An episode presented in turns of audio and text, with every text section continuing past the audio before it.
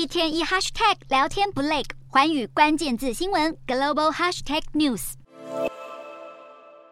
路社报道，英特尔考虑增加在越南现有的十五亿美元投资，扩大在东南亚国家的晶片测试跟封装工厂。这项措施也标志着越南不论是在半导体还是电子产品的供应链，它扮演的角色越来越重要。主因跟美中在经贸与科技领域的脱钩有很大关系，而越南把握住了这个地缘政治的机缘，成果也反映在它的经济成长。IMF 统计，二零二二年越南的 GDP 成长率预估值是百。分分之七，对比前一年二零二一年的百分之二点六，让人不得不关注。相较之下，印度虽然排名第二，但成绩倒退到了百分之六点八，而日本、南韩跟台湾则分别是百分之一点七、百分之二点六跟百分之三点三。其实科技业在越南布局并非新鲜事了，但越南之所以再度重回关注焦点，甚至让中国不少县市出现被抢单的焦虑，原因就在于连过往最被动的。电电脑供应链都动起来了，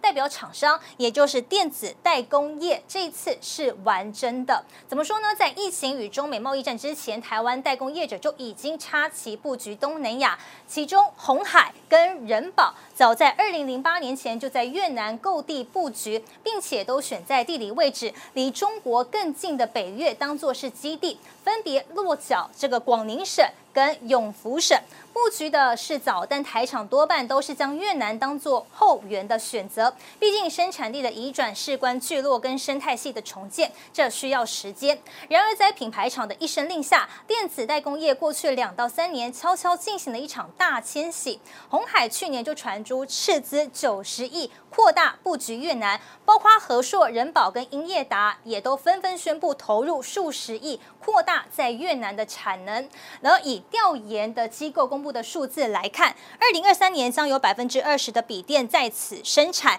约为三千四百万台。换句话说，越南将继中国之后，成为第二大的生产基地。而在这些品牌之中，又以美系的品牌苹果与戴尔最积极。戴尔过去的笔电代工几乎都是在中国的境内完成，但业界人士透露，戴尔很早就盘点供应商跟零组件的来源，原因就在于戴尔拥有大块快的北美标案市场，考量这个地缘政治风险，去中化积极，而在戴尔的要求之下，包含人保。伟创等供应商过去两年都积极在越南打造笔电的代工产线，而苹果也是一样哦。从苹果的供应链动态，同样能秀出供应链往越南移动的态势。像 MacBook 主要由广达与鸿海代工，而两家公司都在去年被要求在越南建置产线，估计今年部分的 MacBook 代工比重将转移到此地。而不止笔电生产，代工厂也陆续在越南